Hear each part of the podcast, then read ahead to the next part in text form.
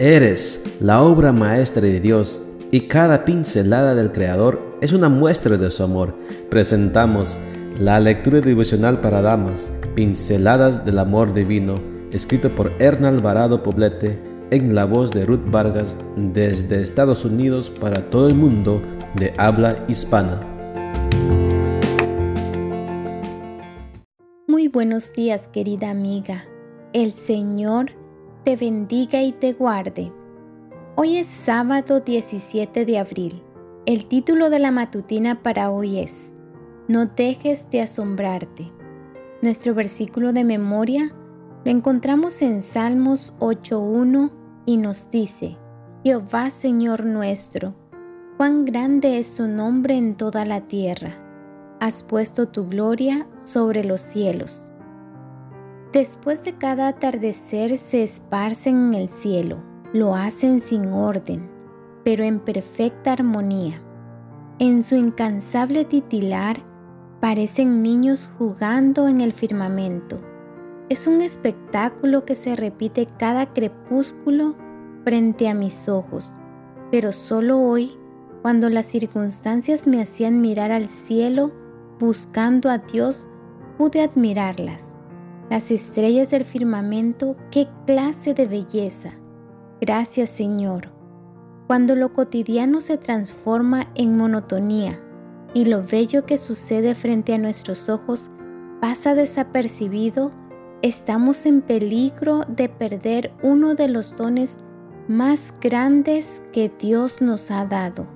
Esto es capacidad de asombro. La capacidad de asombro es la que nos permite reconocer la majestuosidad de la obra creadora de Dios como si la viéramos cada vez por primera vez.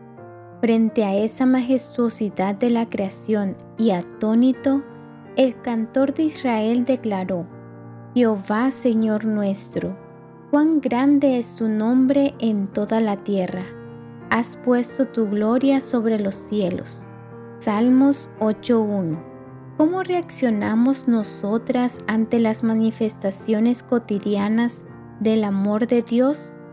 Es importante que no perdamos la capacidad de asombro porque está relacionada con el sentido de plenitud y con nuestro disfrute de la vida. Por eso, renovémosla cada amanecer y cada anochecer. Cuando así lo hacemos, nos sensibilizamos más y más con lo que nos rodea y nos resulta más natural reconocer reverentemente la soberanía de Dios.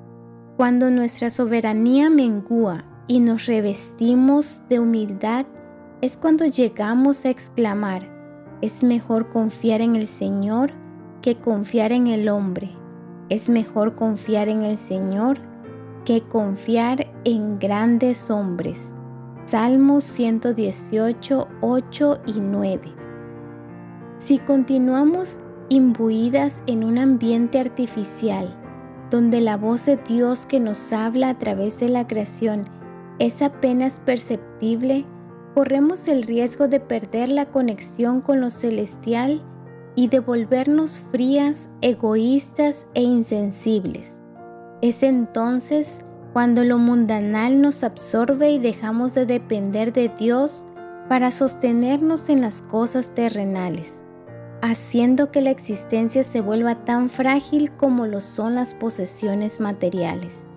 Hoy, antes de comenzar tu trajín diario, sumérgete en la contemplación del firmamento, disfruta de los ruidos de la naturaleza y vuelve a tu origen Tú misma eres parte de esa creación y si Él tiene cuidado de las aves, también lo tendrá de ti.